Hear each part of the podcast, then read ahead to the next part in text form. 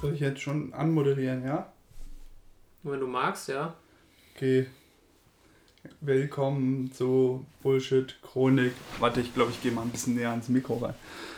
Willkommen zu Bullshit Chronik Deluxe, dem Podcast aus Timmys Arbeitszimmer. Heute wieder mit mir, Fabian. Mit Jochen. Und mit Tim. Und äh, wir haben euch ganz fröhliche, schöne Themen mitgebracht. Ja, fangen wir doch mit dem Wetter an. Das Wetter ist wundervoll. Also so einen blauen Himmel habe ich seit gestern nicht mehr gesehen. Und vorgestern. Ja, Und das vorvorgestern. ist wirklich die ganze Zeit schön. Der Himmel über Berlin ist blau. Toll. Jeden ja. Tag, auch nachts. Es Nee, hat, es seit, ziemlich kalt danach. es hat seit Wochen nicht geregnet. Und das Anfang März. Also ich habe ja bald Geburtstag. Nein, nein, nein, noch, noch nicht, noch nicht. Also für, für unsere zehntausenden Fans Okay, da draußen, ihr dürft mir gerne gratulieren, aber ist noch ein bisschen hin. Okay, wir sagen vorher nochmal Bescheid. Genau. Und äh, das ist eigentlich die Zeit, wo es immer pisst draußen. Immer. Das ist Spätwinter, da schmilzt irgendwie so der letzte Schneerest und es pisst und pisst und pisst. Ja. So habe ich das seit ich geboren bin, seit 57 Jahren. Und da soll nochmal alles jemand kann. sagen, die Klimaerwärmung ist nur schlecht. Ich meine, das ist doch toll, wie es jetzt ist. Ja, ja, es ist unglaublich, oder? Also es Ja. gibt einfach keine Wolke an diesem Spätwinterhimmel in Berlin. Das ist total unheimlich. Und die Sonne scheint.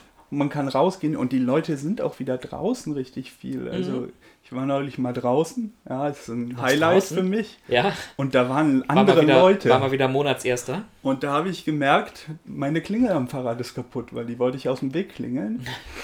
Wie bitte? Du fährst doch nicht auf dem Fußgängerweg Fahrrad? Nee, die Leute gehen auf dem Fuß, Fahrradweg Fuß. Oh Gott. Ja, das ist schlimmer. richtig Wow. schlimm. Ey. Verstößt das eigentlich gegen die Genfer Konvention? Ja, darüber haben wir schon Sex. diskutiert. Also ich finde, das sollte in die Genfer Konvention mit aufgenommen werden, denn da geht es ja darum, dass man Waffen, die unnötiges Leid Ja. verursachen, verbietet. Und Ja. dazu gehört definitiv Fußgänger auf dem Radweg. Ich finde Fußgänger mit so, weißt du, wie so in den alten Gladiatorenkämpfen mit so rotierenden Messern an, am Fahrrad. Ah, äh, wie diese ägyptischen Sichelwagen. ja, genau, sowas. Mhm. Sollte, ist das erlaubt in der Genfer Konvention? Ich meine, das ist jetzt nicht unnötig, jetzt bleibt. Das ist schon nötig, dass die Leute da mal ein paar Beine verlieren. Ich glaube, wir interpretieren die Genfer Konvention unterschiedlich. Bei mir geht es darum, Dinge zu verbieten und bei dir geht es eher so um so einen Möglichkeitenkatalog. Ja. Man muss Cool. ja gucken, was man machen kann. Cool, das sollten wir auch aufnehmen. Wunderbar. Schlupflöcher zu finden ist nicht nur deine Stärke, sondern auch die Stärke diverser US-amerikanischer Investmentfirmen. Oh Gott. Äh, zum Beispiel Goldman Sachs, äh, wo man ja jetzt gedacht hat, äh, aufgrund der ganzen Finanzsanktionen, das äh, wird jetzt Russland hart treffen, hat es auch. Äh, Und wird uns Frage. auch treffen, ne? Wird uns Ein natürlich auch alle zweischneidiges treffen. Schwert. Nichtsdestotrotz gibt es da auch immer noch den ein oder anderen ähm, äh, clev- cleveren äh, Investmentbanker, der nicht äh, doch noch ein wenig Kapital aus dieser Situation äh, zu gewinnen vermag. Clever nennst du Warum bin nenn ich die nicht niederträchtig. Und Ähm, zwar, was, was stellen die an? Wir genau, also- investieren bei Rheinmetall. Nee, nee, es, es gab jetzt wohl noch so eine Übergangsfrist, bevor dann wirklich äh, der Handel komplett abgeschaltet wurde. Und äh, ja, die Frist hat wohl Goldman Sachs nochmal dazu genutzt, um äh, günstig äh, russische Bonds anzukaufen, also russische Schulden oder Schuldverschreibungen einzukaufen und äh, die dann quasi an ihre Kunden zu verticken in Form von Paketen, in Form von Fonds. Bonds für die Bonzen. Genau, und somit quasi, ja, äh, ja Putin dann do- trotzdem nochmal eine kleine Finanzspritze zu geben und halt darauf zu hoffen, dass die Rendite auf diese Schulden in mittelfristiger oder langfristiger Zukunft natürlich sehr gut sein wird. Du hast aber nicht wirklich von Investmentbankern Anstand erwartet, oder? Naja, hier, seit ich Bad Banks gesehen habe, ZDF-Produktion, sehr gut äh, Ja. zu empfehlen. Da hast du Seit- Anstand Nee. vermutet? Nee. Ich dachte schon, der ZDF macht hier Propaganda für die Investmentbanker. Ich wollte denen schon gerade Nee, das nicht. mein GZ-Gebühr zurückfordern hier. Nee, klar, also wer hätte jetzt erwartet, dass reiche Menschen durch diesen Krieg ärmer werden? Das ist ja schon bei der Corona-Krise so gewesen, dass die Milliardäre des gesamten Globus ihr Vermögen verdoppelt haben in der Corona-Krise. Das ist immer eine Umverteilung Vielleicht sogar auch nach oben. wegen der Corona-Krise, who knows. Und wenn wir zum Beispiel über Benzinpreise reden, Benzinwut, das, was Jürgen Trittin im Wahlkampf 1998 gefordert hat, der Liter Benzin muss 5 Mark kosten, das trifft jetzt bald ein. Komisch, oder? Jürgen Trittin ist back. Äh, Grünen Politiker, die Dinge vor, vorhersagen und dafür wahnsinnig viel Hass bekommen, wie zum Beispiel Robert Habeck, der letzten April, äh, letztes Jahr im Wahlkampf Waffen für die Ukraine gefordert hat und nicht mal aus der CDU irgendjemand ihm beigesprungen ist, sondern er musste das zurücknehmen unter Schimpf und Schande. Heute liefern alle Waffen an die Ukraine aus Gründen, die wir kennen. Und naja. Ich habe auch schon meine Nerfgun losgeschickt. Geil. Aber wenn man da vorne ein paar Reißzwecken noch ranbaut, das tut Ja. richtig weh. ich habe auch Zeigt richtig. Ich habe auch meine, ich habe auch meine Küchenmessersammlung auf die Reise geschickt. Jeder muss seinen Beitrag leisten. An die so serierte Klingen heißen die, guten glaube ich. Mit Nee, das ist gegen die Genfer Konvention. Das gegen die Genfer Das geht nicht. Ja, aber das sind ja Küchenmesser. Ich meine, die sind ja für den Küchengebrauch eigentlich. Da geht's dann genau. Das ist Eigentlich bisschen. sind die ja dafür, um den, den Ehemann oder die Ehefrau abzustechen. Also ich meine, habe, es ist genau wie bei den polnischen Mix. Ich habe natürlich darauf geachtet, dass an der, Me- äh, dass an der Grenze diese Messer nochmal ausgepackt werden und da eine ukrainische Flagge draufgeklebt wird. Ah, okay. Und die dürfen auch nicht von deutschen Köchen eingesetzt werden, sondern müssen dann übergeben werden. Das hatte ja äh, Trump gefordert, ne? dass sie äh, auf die amerikanischen Flugzeuge chinesische Flaggen raufpacken Mhm. und dann damit Russland bombardieren. Genau. Da Sehr werden, clever, ja. werden äh, wird niemand auf die Schliche kommen. Boah, ey! Das ist Ich- ja vor allem, wenn man es dann auch wie die- öffentlich sagt. Wie die, wie, die, wie die Amerikaner, was die für eine Technik haben, dass Flaggen sichtbar auf, Radarsigne, äh, auf dem Radar sichtbar Sie werden. malen einfach das ganze Flugzeug rot an und, und, und drei Sterne kommen auf, die, äh, auf, den, auf den Kotflügel, hätte ich jetzt fast gesagt. Mm, ja, aber zurück zum Spekulieren. Ne? Also das Öl, äh, das Benzin ist teurer geworden. Dabei ist kein Tropfen Öl weniger gefördert worden in den letzten Wochen. Es wird immer noch genauso viel Öl gefördert und distribuiert, aber es wird trotzdem teurer. Hm, Die amerikanische kann das denn liegen? Politik fordert ja jetzt von ihren Ölunternehmern, dass sie mehr för- fördern. Mhm. Machen sie aber nicht, weil der Das hat Preis steigt auch- ja Das hat gerade. Genau. Warum sollen wir zwei äh, Dimensionen. Einerseits ja, der, der Krieg und die Ungewissheit an den Märkten. Das heißt, es kann zu Produktionsausfällen kommen. Oder allein durch die ganzen äh, Handelsembargos, die da jetzt auch im Raum stehen, dass es da irgendwie zu Verzögerungen kommen kann und äh, Lieferketten unterbrochen werden. Schlimm, schlimm. Darüber hinaus äh, hängt das aber auch nochmal damit zusammen, dass jetzt aufgrund der, der bald endenden, hoffentlich bald endenden Corona-Pandemie, zumindest wenn man jetzt den Ja. Experten in Teilen Glauben schenken darf, dann wird es auch wieder dazu führen, dass mehr produziert Experten, du wird, meinst Wolfgang die. Nachfrage steigt, die Nachfrage nach Öl und fossilen Brennstoffen steigt und dementsprechend äh, ja, wird dann auch wieder der Preis Mit. Corona-Experten meinst du Wolfgang Kubicki, ne? Genau, Gut. genau. Nur, dass wir das geklärt haben. Aber ist es nicht krass, nur mal ganz kurz, äh, so unter uns, vor, vor ein paar Wochen hat sich dieser Podcast noch über Influencer unterhalten, die ihre Fürze im Glas verkaufen. Und jetzt sind wir da, wie der Ölpreis auf den Krieg in der Ukraine reagiert. Macht Ja. euch das nicht auch ein bisschen... Was? Ich finde, wir sind immer direkt am, am Puls Zeit der. Zeit und Ja. wir beschäftigen uns mit den richtigen Problemen in dieser Welt. Und zwar, warum ein Benzin so teuer ist Ja. und nicht, warum Mariupol aussieht wie äh, in einem Fallout-Videospiel. Beides relevant diese Woche, oder? Also, dass Benzin teuer ist, äh, interessiert mich selber als äh, Radfahrer und Autofahrgegner nicht so richtig. Mich interessiert eigentlich eher so die Frage, warum eigentlich bei den anderen Preissprüngen in den letzten Jahren, dass heute das BVG-Tagesticket auf einmal 2 Euro mehr kostet Ja, und eine Wohnung in Berlin genau doppelt so viel kostet wie vor zehn Jahren, warum da kein CDU-Ministerpräsident ein Selfie-Video gemacht hat und gesagt hat, was hat er gesagt? Äh, der saarbrückische, wie heißt es, saarländische Ministerpräsident stellte sich vor eine Tankstelle und sagte, dieser Benzinpreis trifft nicht nur Geringverdiener, sondern auch Leute, die fleißig sind und viel Auto fahren. Wow! Immer diese Geringverdiener, die nicht arbeiten wollen. Wow. Das war ein äh, PR-Fauxpas, wie man ihn lange nicht mehr gesehen. Ich bin ja nicht so technikaffin. Ich hätte ja? sehr Seit gerne. Anne Spiegel der größte PR-Fauxpas, der mir jetzt einfallen würde. Also jedenfalls äh, hat diesen Herrn, glaube ich, seinem Social Media Team geraten, macht doch mal solche Selfie-Videos wie Zelensky, der ist auch beliebt geworden damit. Und wenn ich jetzt technisch begabter wäre, hätte ich mal dieses Selfie-Video von Zelensky mit seinen, mit, mit seinen äh, Verteidigungsminister auf den Straßen von Kiew im olivgrünen Shirt mitten in der Nacht, ja, mit dem Ton von äh, Tobias Hans, der über die Benzinpreise für nicht nur Geringverdiener klagt. Ich würde diesen Unterlegt. Tobias Hans, ja? Tobias Hans heißt er. Vielleicht sollte der auch mal in Kiew, nach Kiew jetzt gehen und da ein paar Videos aufnehmen. Oder vielleicht auch nach Kharkiv. Ja, ja, meine, ja. man kann sich schon Du die hast hier Frage schon dieses stellen- faschistoide Denken, dass Abweichler in der politischen Mainstream-Haltung an die Front geschickt werden müssen. Korrekt. Man kann sich schon die Frage stellen, warum äh, es in anderen Nachbarländern möglich ist, dass man die Benzinsteuern oder ja die, die, die Steuern allgemein auf Brennstoffe, dass man die nicht jetzt in dieser Krisenphase vielleicht mal etwas ähm, verringert. Bin ich nicht Und- dafür. Wann werden sie dann wieder erhöht? Das ist eine gute Frage. Aber ich gebe euch natürlich recht, oder ich gebe natürlich Herrn Hans in dem Punkt recht, dass es jetzt natürlich Leute gibt, die pendeln müssen, die mehrere hundert Kilometer am Tag fahren, um zur Arbeit zu kommen. Da sind auch Geringverdiener dabei. Und da sind Geringverdiener dabei, richtig. Und äh, Es gibt sogar Geringverdiener, die fleißig sind, aber nicht in seinem Verdiener. Kopf. darum geht es mir gar nicht, dass diese Aussage total dämlich ist, äh, ist völlig klar.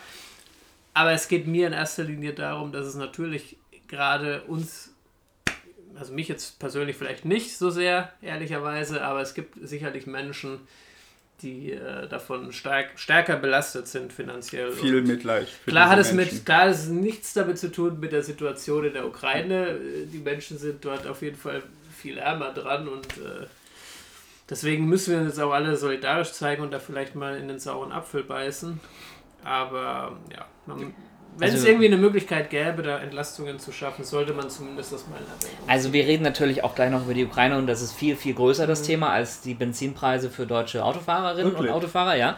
Aber trotzdem, äh, das, ich verstehe, was du sagst, total. Und äh, Tim, das Argument dahinter ist ja, es gibt Menschen, die aufs Auto angewiesen sind. Richtig. Aber in meinem Weltverständnis ist es so, dass Leute sind aufs Auto angewiesen, kein Argument ist, sondern eine Beschreibung des Problems.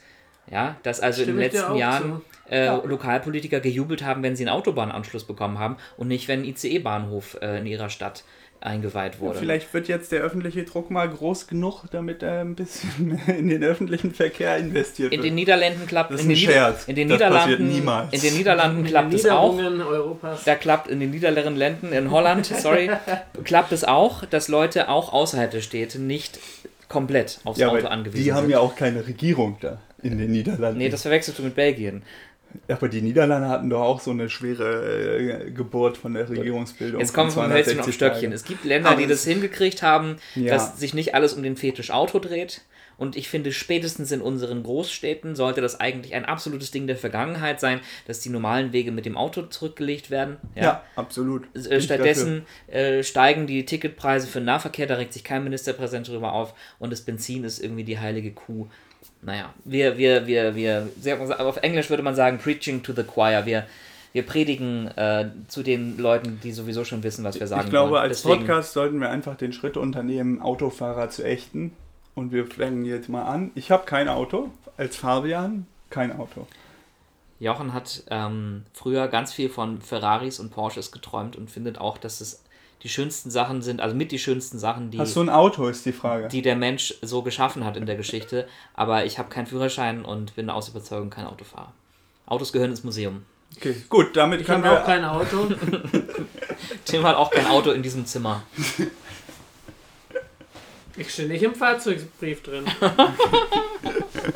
ich bin da schon mal mitgefahren, ja, aber äh, ja, rein juristisch äh, ist das nicht mein Auto. Du bist Finde ich gut, dass du dich äh, da jetzt so von abgrenzt. Ähm, unser, unser Echten funktioniert anscheinend schon mal ganz das, gut hier. das, e- das echte Echten. Tim ist unser Quotenautofahrer. Wir sind ein diverser Podcast. Leute, nächstes Thema. Wir haben jetzt zu viel über Benzin geredet. Das Warum? stinkt mir. Aber Öl ist doch das, was die Weltpolitik äh, Politik vorantreibt. Aber was werden deine Medikamente gemacht, Jochen? Aus Öl. Ich habe auch nichts gegen Öl. Ich habe was dagegen, wenn es verbrannt wird. Ach so. Ja. Ja, aber wenn dein Körper das aufnimmt, wird es auch auf eine gewisse Form verbrannt.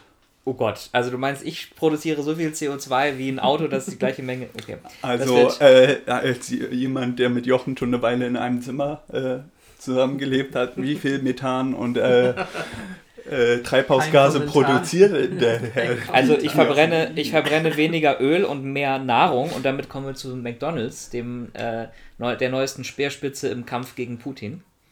Ja, Ja, wunderbar. Äh, Twitter-Videos von oder TikTok-Videos von langen Schlangen vor den McDonalds-Filialen in Moskau, wenige Stunden bevor sie für immer schließen.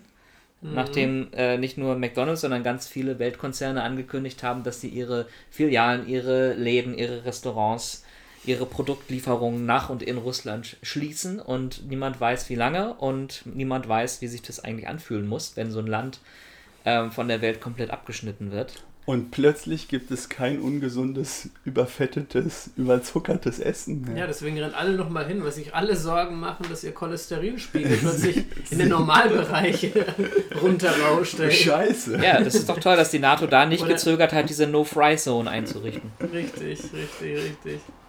Ich habe da tatsächlich nochmal einen Beitrag von 1990, einen Medienbeitrag, einen amerikanischen gesehen, über ähm, Das erste McDonalds in Moskau. Genau, Mhm. und wie die Leute da anstehen. Und, Mhm. und äh, sie haben das verglichen mit dem Anstehen vom Grab von Lenin, dem großen sowjetischen Helden. Und äh, Da wenn liegt- wir da zwei Da Stunden liegt auch, anstehen da liegt auch Gammelfleisch rum. Wenn wir da zwei Stunden anstehen können, können wir auch hier vor unserem McDonalds äh, zwei Stunden anstehen, um einen amerikanischen Helden zu sehen. Das war Aber das ganz finde ich so, so ein bisschen paradox. Auf der einen Seite wird immer so krass gegen den Westen gehatet und wie scheiße und es ist ja unser Feind und Machen das die Durchschnittsrussen? ich glaube nicht. naja, sagen wir mal so, damit äh, wiegelt äh, Putin ja gerade Teile der Bevölkerung gegen uns auf. Oder sagen wir mal, versucht die Bevölkerung zu einen, indem sie halt, indem er halt dieses Feindbild da heraufbeschwört. Auf jeden Fall, ja. Und da gibt es schon einige, die dann sagen, ja, NATO, USA und so weiter, der Westen, die wollen uns hier in, in die Knie zwingen, aber nicht mit uns, bla bla bla. Äh, Auf der anderen Seite gibt es ja trotzdem weite Teile der Bevölkerung, gerade in Moskau oder St. Petersburg, die ja eher einen westlichen Lebensstil bis dato gepflegt haben.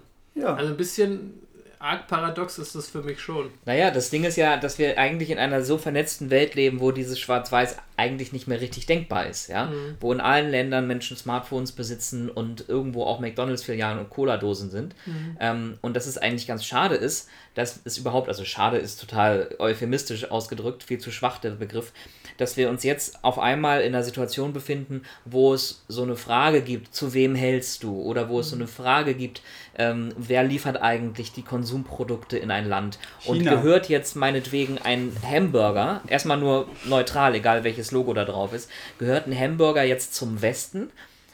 Ähm, und ist es jetzt so, dass, dass irgendwie Firmen sich verpflichtet fühlen aus moralischen Gründen oder stehen da wirtschaftliche Interessen dahinter, aber dass es überhaupt wieder so eine Aufteilung des Alltags äh, denkbar ist, wo etwas äh, dem einen System und dem anderen System oder der einen Sphäre der anderen Sphäre zugeordnet ist. Eigentlich ist ja das, was mich immer fasziniert hat, auch am Kapitalismus und Glo Globalisierung mit allen Fehlern, dass es schon ein bisschen da, dabei hilft, dass die Völker dieser Welt so eng aneinander leben und so vermischt werden miteinander, dass dieses alte Freund-Feind-Bild ein bisschen verwischt. Aber anscheinend kann man das zumindest mit total stupider Propaganda äh, auf einer bestimmten Ebene, die Frage ist, wie weit das auch die eigenen Landsleute überzeugt oder nicht, aber man kann sich zumindest wieder so eine Echokammer schaffen, wo sowas existiert. In Amerika auch mit Fox News meinetwegen. Das ging ja schon vor 20 Jahren los, als äh, Frankreich nicht beim Irakkrieg mitmachen wollte und der US-Kongress dann die French Fries umbenannt hat in Freedom Fries. Das heißt, da ging es auch schon um Fast Food und die ideologische Bedeutung. Aber das ist ja eigentlich total traurig, dass das wieder so aufgeladen wird. Aber man sieht, was äh, eine Bedeutung so ein Schritt von McDonalds dann hat. Also Fast Food, das äh, hält den Ball am Laufen in Genau. Russland. Also auch in Diktaturen sollten die Leute ein Recht haben, sich schlecht zu ernähren und Genau. damit Ja. Aktionäre in Texas reicher zu machen. Also ich finde, McDonalds äh, Schritt, äh, die Burgerläden zu, Läden zuzumachen, ist wesentlich effektiver als die meisten Sanktionen, die der Westen bisher erlassen. Da sagt sagt unser Moskauer Korrespondent Fabian S. Punkt. Wenn ich mal ein Fragezeichen hinten anstellen wollte. Okay, aber reden wir doch besser über die äh, russischen, ähm, über die russischen, wie sagt man, Ausscherer, die russischen, die mutigen Russen, Russinnen und Russen, die, die sich aussprechen, zum Beispiel äh, Ivan Urgant, so eine Art russischer Jimmy Kimmel, also so ein Late-Night-Talker, der, äh, der sich gegen den Krieg ausgesprochen hat. Einen Tag später wurde seine Show für immer abgesetzt. Für Ähm, immer. Äh, Krieg gesagt oder Spezialoperation? Das weiß ich nicht. Ich kann kein Russisch. Es steht hier auch in dem Beitrag nicht genauer, was er gesagt hat, aber er hat sich eindeutig geäußert. Aber da muss ich mir, da stelle ich mir auch die Frage, wenn dann plötzlich gesagt wird, es ist ein, eine militärische Spezialoperation und wer Krieg sagt, äh, wird eingeknastet. Welcher Bürger denkt dann noch wirklich, dass es kein Krieg ist? Also Ja, das ist ja das Absurde daran. Das einfach ja zu viele blöde Menschen, nicht allein in Russland, aber auf der Welt. Ich glaube nicht, dass das wirklich alle dann sofort denken, aber dass sie dann möglicherweise sagen, naja, natürlich sind es unsere Soldaten und die sind in einem anderen Land, aber das, was die da machen, ist sehr wichtig und gut.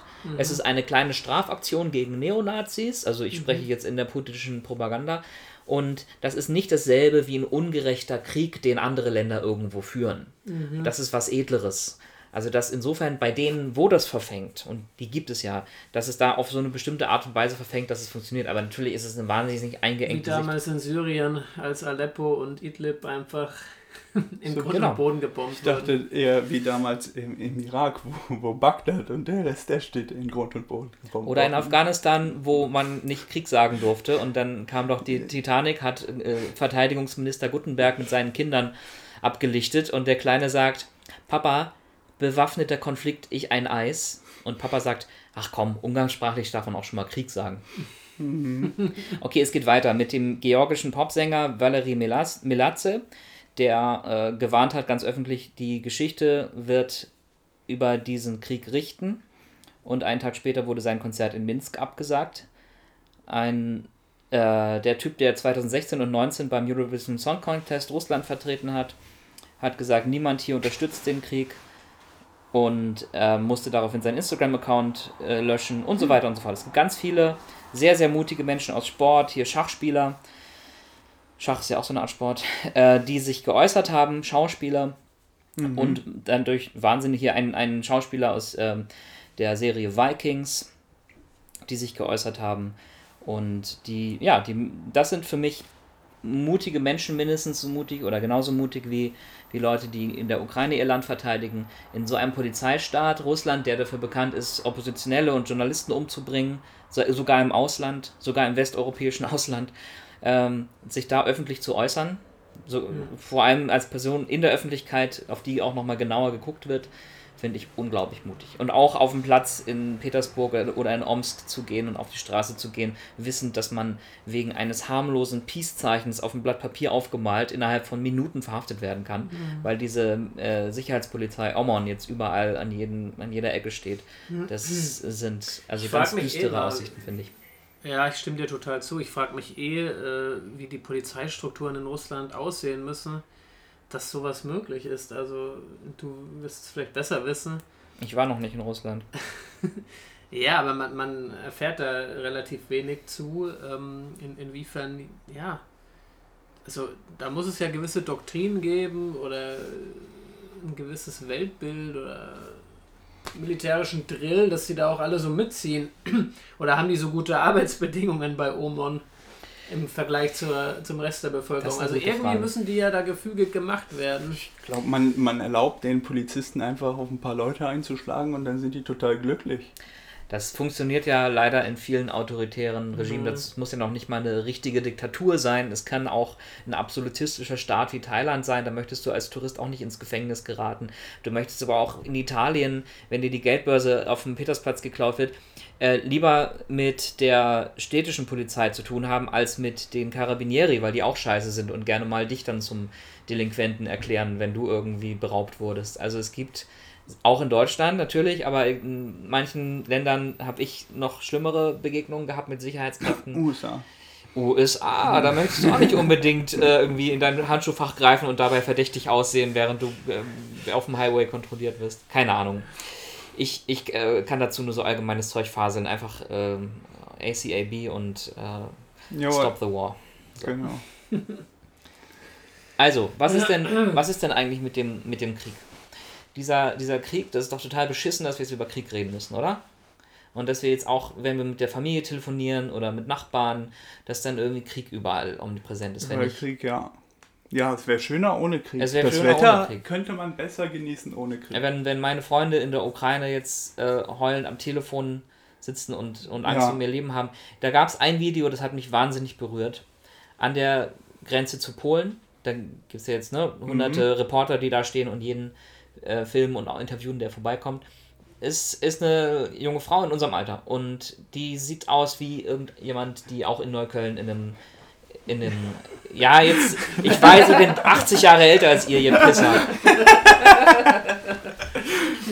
ich habe heute Morgen noch ein blondes Haar äh, auf meinem Kopf entdeckt. Der Rest ist schon schlohweiß geworden.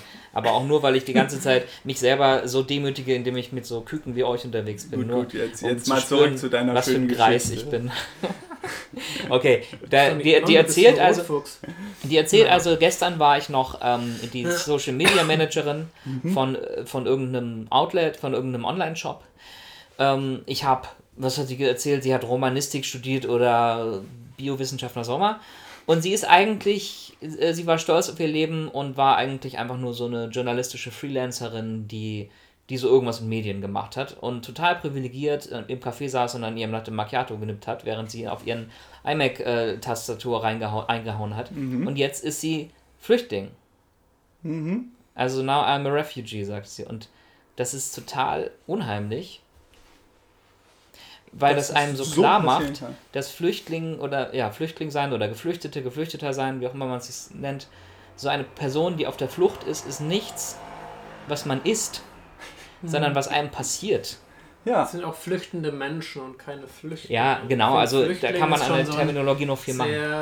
Aber es sind Menschen, denen was Begriff. passiert ist. So wie den Ja. Leuten im Ahrtal, denen das Haus weggeschwemmt wurde und die jetzt davor stehen und sich denken, fuck. Also das sind ganz, ganz, ganz normale Menschen. Es sind nicht Menschen, die quasi nur existieren in, unsere, in unserem Fernsehbildschirm oder auf unserem Smartphone als, als arme Massen in Lumpen, die sich bei Regenwetter durch, äh, durch die, die Balkanroute quälen. Ja. Sondern das sind Menschen oft mit einer ganz normalen, stabilen Existenz, die ein ehrbares, wunderbares Leben gelebt haben und das ist jetzt weg. Das ist jetzt weggebombt. ja, das ist schön, dass das jetzt mal so deutlich wird. Es war auch schon vorher deutlich, aber jetzt ist es halt zwei Grenzen entfernt. Und ich fliege in Urlaub nach Italien und ich fliege weiter, als ich fliegen würde, wenn ich nach Kiew fliege. Und das fühlt sich sehr komisch an.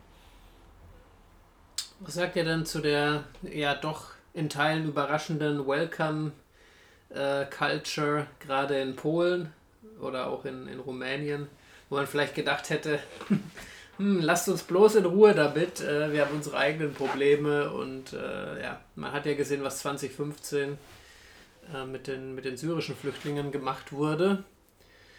Dementsprechend ja, eure Meinung dazu? Ja, schön. Also, äh, es ist, es ist eine gute Sache und es verliert nicht daran, dass sie das damals mit den syrischen Flüchtlingen nicht genauso gemacht haben. Es ist gut, dass sie es so machen, wie sie es jetzt machen. Ja. Und vielleicht kann man hoffen, dass sie es irgendwann äh, auch weiter ausdehnen würden als auf ethnisch Verwandte. Dem kann ich kaum was hinzufügen. Hast du sehr gut äh, zusammengefasst. Also ich finde halt, 2015 hat, war die deutsche Willkommenskultur durchaus achtbar und eine Million Syrerinnen und Syrer wurden hier aufgenommen.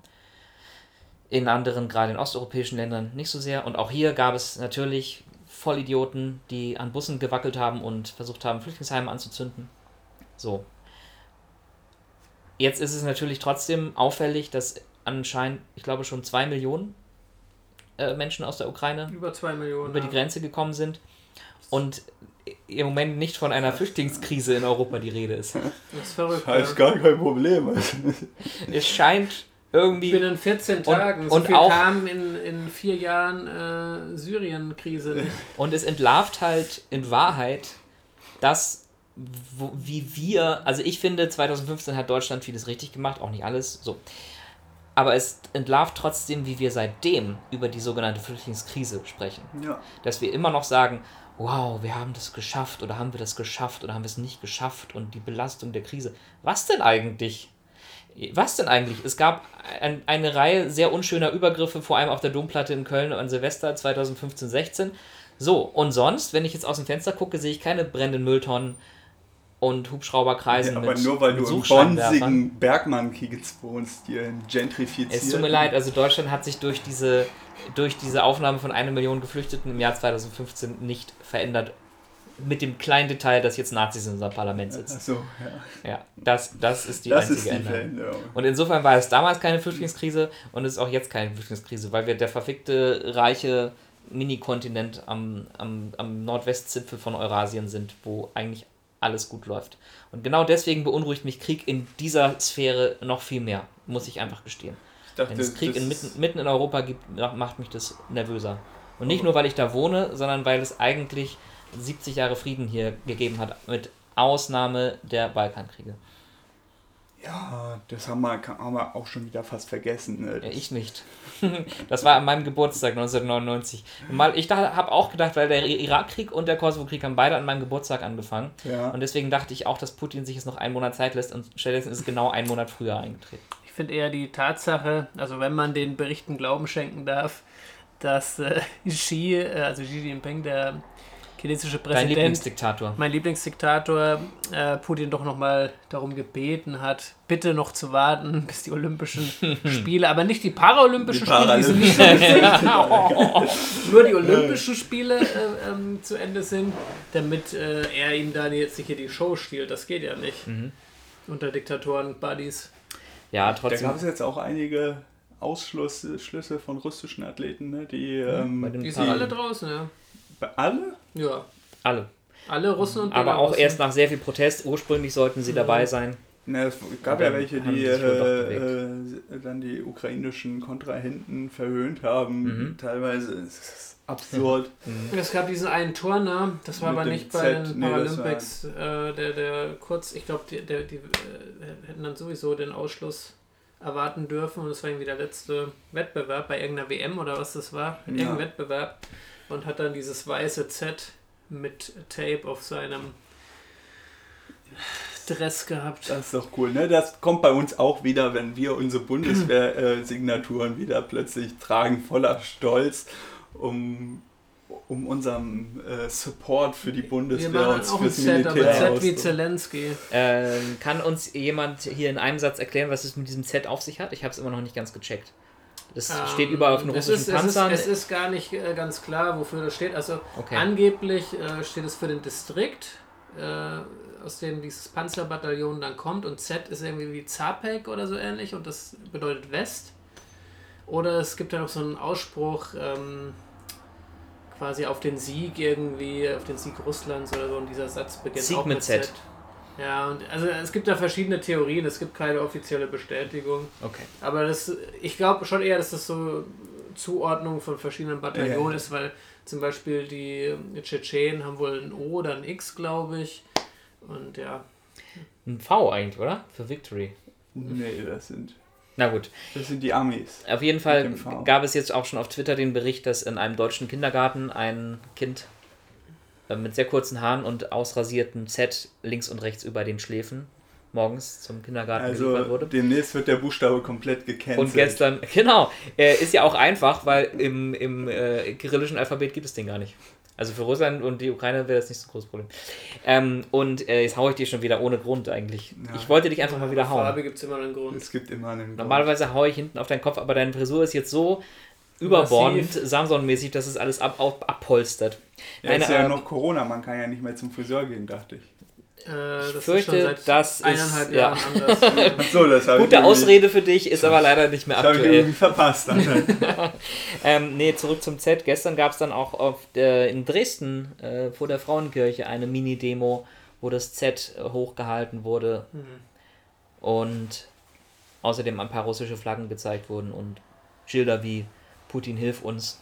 Ich kenne das aus dem Zorro-Film, wo er mit dem, mit dem Messer hier das Z in seine, seine Gegner einritzt. Genau, und ich äh, die ganze Zeit spukt mir was im Kopf rum, kommt es aus einem Comic, irgendwo geht es auch um eine Diktatur und der Diktator heißt einfach nur Z. Ah, ja, das, das gibt's auch. Äh, aber ich hätte es recherchieren müssen. Das würde uns aber zu einem seriösen Podcast machen, deswegen wollte ich das Warte, nicht. warte, ich bin jetzt einfach still und recherchiere kurz. Okay, Fabian recherchiert es kurz. Ich muss ganz kurz über die Candy Crush. über die Pro über die Pro-Putin-Aktivisten in, in Deutschland reden, weil Es sind sehr die, wenige. gibt es, es sind Zumindest die, die sich auf die Straße trauen. In unserem in unserem Bundestag ist, haben, haben sich da schon fast zwei Fraktionen ganz ganz äh, für verschrieben, zumindest in den letzten Jahren. Ekelhaft. Auch wenn die Linkspartei jetzt in den letzten Tagen ein bisschen zurückrudert. Aber äh, wer jetzt überrascht ist, dass es in Deutschland Leute gibt oder dass zum Beispiel Corona-Leugner, Covidioten jetzt umsatteln und sagen, die Corona-Krise ist so ein bisschen nicht wirklich vorbei, aber ist nicht mehr das wichtigste Thema. Und jetzt müssen sie sich für Putin aussprechen, weil ja die NATO so böse ist und Russland gezwungen hat, in der Ukraine einzumarschieren, weil ja die letzte NATO-Osterweiterung vor 18 Jahren immer noch so aktuell ist, dass es Putin Tag und Nacht bewegt und der Angst vor uns hat. Genau. Und Wenn- es ist ja quasi so, dass wir quasi diese Länder überfallen, damit sie der NATO beitreten. So läuft das Richtig, ja. genau. Es ist jetzt nicht so, dass die sich irgendwie da, dafür jahrelang bewerben müssen und gewisse Kriterien erfüllen müssen. Nein, das denn dann, ja Quatsch. nein, denn dann müsstest du ja voraussetzen, dass diese kleinen Nachbarstaaten zwischen Russland und uns einen eigenen Willen haben. Und da gibt es sehr viele Deutsche, die diese Agency, wie man so schön woke sagen würde, also die, Eigen, die Eigenständigkeit von Staaten wie Litauen, der Ukraine oder Moldawien einfach übersehen und sagen, wenn die sich zur EU oder zur NATO orientieren, dann war das alles nur der Sohn von Joe Biden, der zusammen mit Goldman Sachs und Rothschild da und Bill Gates seine Finger im Spiel hat, weil die Klar. ja all diese kleinen Staaten steuern. Nicht, dass irgendwie kleine Staaten in Osteuropa genug haben, davon von ihrem großen Bruder Russland über Jahrzehnte dominiert zu werden, was die baltischen Staaten erlitten haben in der äh, Sowjetunion. Aber auch die Ukraine, ich hörte gerade neulich, durch, durch äh, sowjetische Hm? Misswirtschaft. Hm? Und ich hörte auch Das neulich war noch wieder... vorm Weltkrieg. Und ich hörte neulich wieder das Argument, ähm, wir haben ja als Deutsch, gerade als Deutsche, so eine historische Verantwortung vor Russland, weil wir denen so viel angetan haben im Zweiten Weltkrieg. Also, ja, haben wir, haben wir absolut. Wir haben aber durchaus auch eine sehr große historische Verantwortung vor den 8 Millionen Menschen auf dem Boden der heutigen Ukraine, die im Zweiten Weltkrieg durch deutsche Soldaten umgekommen sind. Ja, also gerade die Ukraine und Weißrussland waren eigentlich die Hauptschlachtfelder. Natürlich, bis nach Russland sind wir ja nicht so richtig durchgekommen. Und das größte Massaker zum Beispiel von Babin Yar, wo über 30.000 Menschen in zwei Tagen erschossen wurden, auf dem Boden der heutigen Ukraine.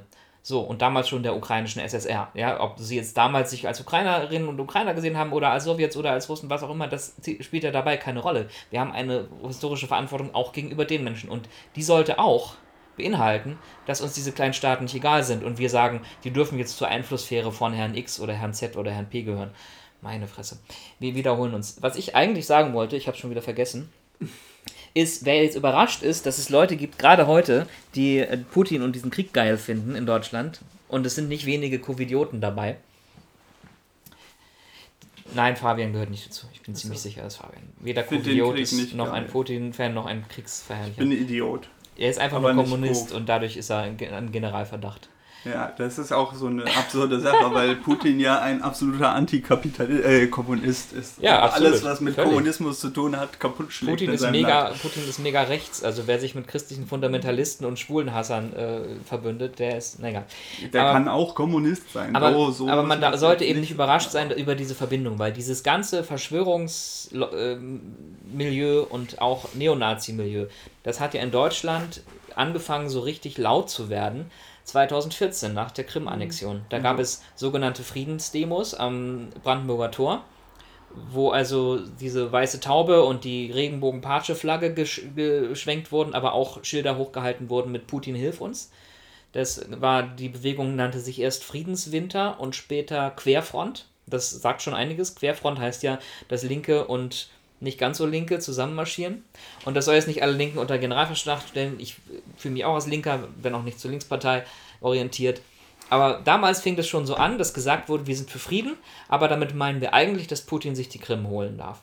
Daraus wurden dann Pegida-Märsche und daraus wurde dann die AfD, also nicht in einer einzigen Linie, aber es gab schon ganz früh Verbindungen.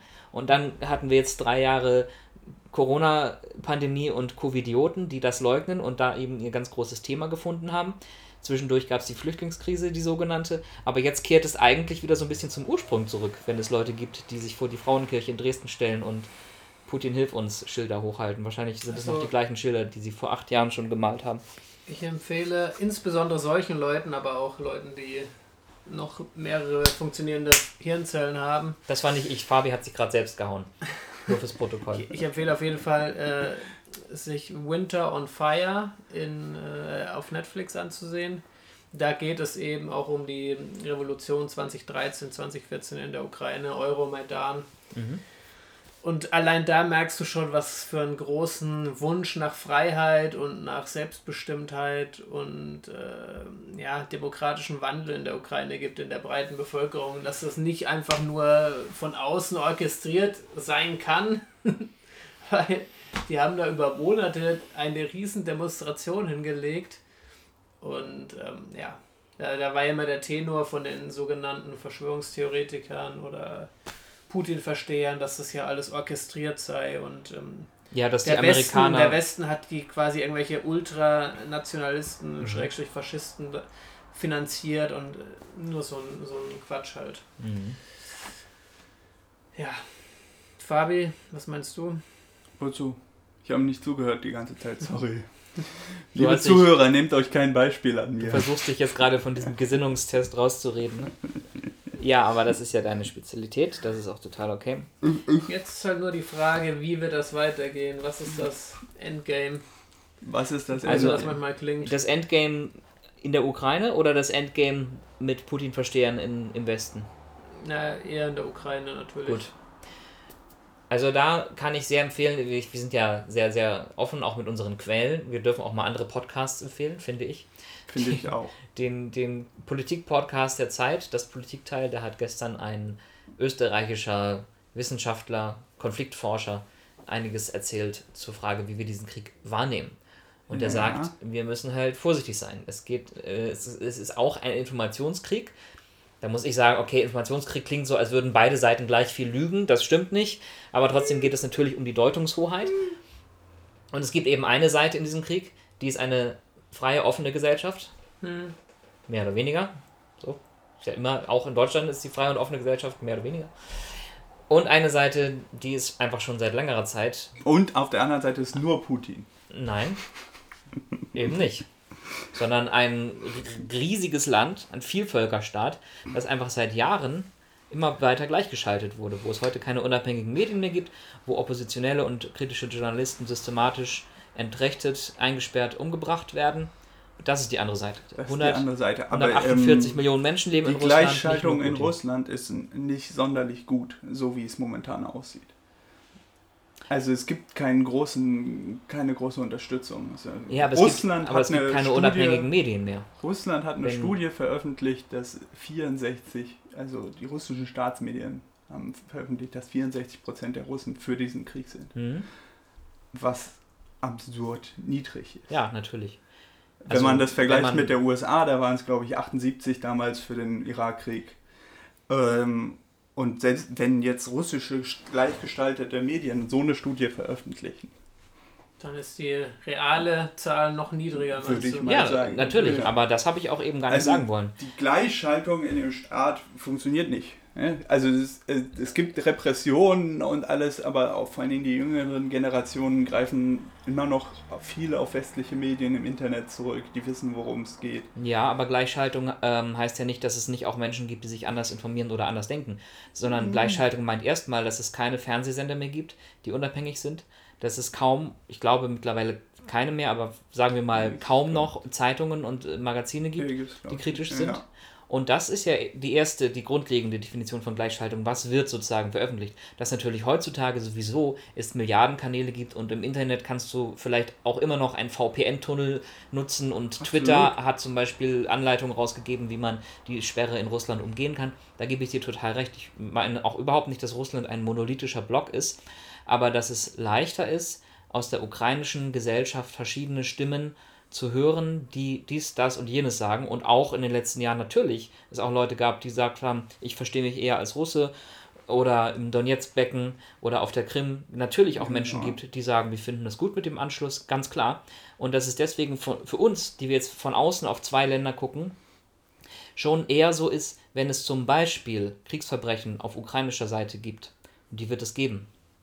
Oder irgendwelche Verletzungen von Regeln Genfer Konventionen etc. Ja, die, wird damit es, muss man es jetzt auch nicht zu genau nehmen. Ja. auf, die wird es auch auf der ukrainischen Seite geben, dass das dann aber schneller zu sehen ist. Natürlich, Ich, natürlich. weil mein Argument ist eher, dass 90% des Bildmaterials und des Informationsmaterials, alles- was wir jetzt im Moment haben, Seite. ist von der ukrainischen Seite. So. ja, absolut. Und, und aber das Absolut. betrifft sowohl, dass die Ukraine dadurch vielleicht auch angreifbarer ist, wenn man viel, viel besser reingucken kann. Und nur das meine ich. Ich meine nicht, dass alle Russen hinter Putin stehen. Das habe ich mich falsch ausgedrückt. So. Und ähm, das heißt aber jetzt auch, dass wir auch die positiven Geschichten vielleicht ein bisschen mehr wahrnehmen. Aus ukrainischer Seite, vor allem in den ersten Tagen des Krieges. Darüber haben wir ja in der letzten Ja. Folge schon gesprochen. Snake Island kommt da. Snake. Island, die ganzen coolen Badass-Moves, die wir aus, aufgelistet haben, aber auch ganz viele ähm, äh, geknackte russische Panzer und ukrainische Partisanen, die irgendwie total cool mit ihrer Javelin auf der Schulter äh, zwischen diesen rauchenden Panzerruinen spazieren gehen. Dass wir auch da unseren Blick vielleicht ein bisschen trüben lassen. Einfach Ja. dadurch, dass es immer verzerrt ist, dass niemand, selbst jemand, der überall hingucken könnte, müsste den Überblick bewahren und alles zählen, was wo passiert, wer wo stirbt und so weiter. Und dass wir deswegen so ein bisschen natürlich diese positive Geschichte, ich versuche jetzt immer das Wort Narrativ zu vermeiden, das ist so ein Modewort, aber die positive Geschichte von, dem, von der kleinen Ukraine, die einfach so einen großen Widerstandsgeist hat, auch sehr gerne glauben und wir das erst wissen werden, wenn dieser Krieg hoffentlich irgendwann Der vorbei Krieg ist. ist nicht so geil, wie man es mitkriegt. Ne? Ja. Und vor allen Dingen, ich glaube, es gibt jetzt 60.000 ausländische Freiwillige, die sich in der Ukraine für den Militärdienst gemeldet haben. Mhm. Die haben scheinbar den ganzen geilen Scheiß mitgekriegt mit ihren coolen Badass und so. Mhm. Haben sich schon Sprüche ausgedacht, die sie dann sagen werden, wenn Ja. sie auf den Panzer feuern. Yippie, Schweinebacke. Mhm. Mal- Aber so ist es nicht. Nein, Krieg ist eigentlich selten geil. Mhm. Auch wenn es einen äh, äh, russischen Landwirt gibt, der mit seinem Traktor immer wieder Panzer abschleppt. Und es jetzt auch eine eigenes, ein eigenes Meme-Genre gibt, wo dieser Typ wahlweise eine MiG abschleppt oder einen russischen äh, Flugzeugträger. Ich finde, er sollte mal eine Oligarchenjacht abschleppen. Ja, die gibt es bald günstig zu haben von äh, irgendwelchen behördlichen Stellen, glaube ich. Das passiert mit diesen Yachten, die, die alle jetzt beschlagnahmt werden. Die Ich werden nur finde- an, jetzt hier an westliche Oligarchen günstig Nee, ich, finde, ich finde, die Oligarchenjachten, die in westlichen Häfen äh, konfisziert werden, sollten für die Seebrücke im Mittelmeer eingesetzt werden, Ja, aber das um vor der ja- libyschen Küste Geflüchtete aufzugreifen. Das ist ja utopisch. ja.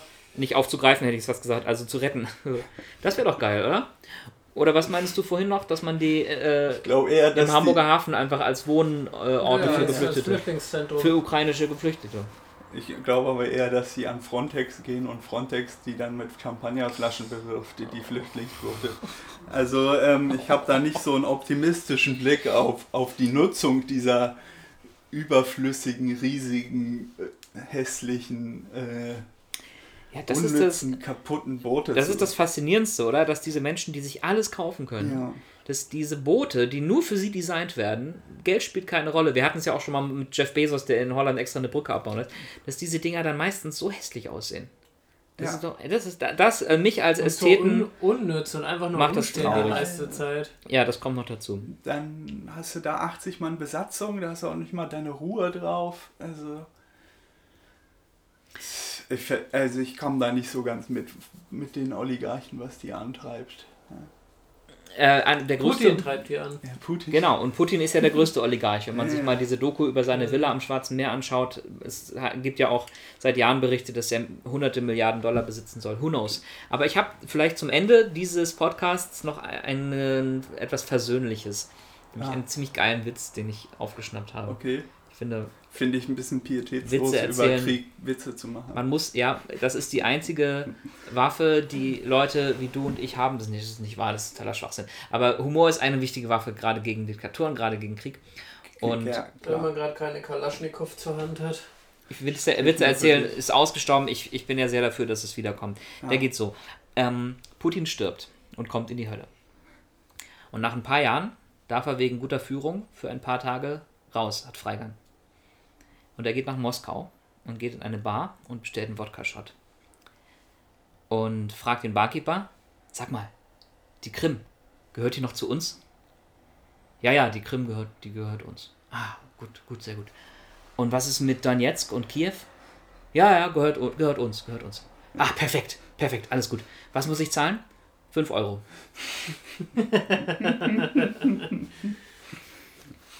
also, Gut, ja. wenn die Geschichte so ausgeht, dann würde sie vielleicht nach sehr viel Schrecken noch ein gutes Ende finden. Ja, also dieses, dieses Vorgehen, oh, wir, wir verleiben uns da mal ein paar äh, Gebiete ein, ähm, das, das, das kann ich nicht so richtig nachvollziehen. Also äh, der scheint die ukrainische Architektur so zu hassen, dass er da ganze Städte in, in Schutt und Asche legt. Die kann man doch dann nicht mehr annektieren. Das ist ja... Das, das bringt doch nichts. Ja, ja, die Da Wiege, die Wiege der russischen Geschichte, also die älteste Kathedrale der russischen, des Ja. russischen Kulturkreises ist die Sophienkathedrale in Kiew. Wenn die bombardiert wird, eine tausend Jahre alte Kirche mit byzantinischer Architektur, dann kannst du da auch wenig russische große, Ver Ja. große Vergangenheit wieder feiern. Ja, da und ist dann äh, erstmal Schluss. auch im Donbass, der Donbass ist ja auch völlig in Schutt und Asche inzwischen. Also, ähm, das ist. Das ist alles unverständlich. Fuck, jetzt habe ich versucht, das, äh, die, die Sorry, Folge, und ich hab die Folge mal- gut gelaunt zu schließen, aber ich kann es Okay. sehr gut verstehen. Äh, Wir es können ist- das nochmal umschneiden. Genau, alles rausschneiden, alles zensieren. Wir werden es gleichgeschaltet. Es gibt nur positive Nachrichten in so. diesem Podcast. Nein, es ist traurig. Es ist eine traurige und beschissene Weltlage. Man kann es nicht anders sagen. Jo, Aber der, aber der Himmel ist blau. Das, der Himmel ist blau, genau. Ähm, Und die gelbe Sonne. Also der Himmel feiert auch die Farben der oh, ich Ukraine. könnte auch was Trauriges über blauen Himmel erzählen, aber ich glaube, das lasse Nächstes ich. Mal, okay? Nächstes Mal. Nächstes Mal. na gut, dann haben wir heute mal wieder einiges Licht ins Dunkel gebracht. Genau. Wir als große Aufklärer, ja, ähm, Weltversteher, Mhm.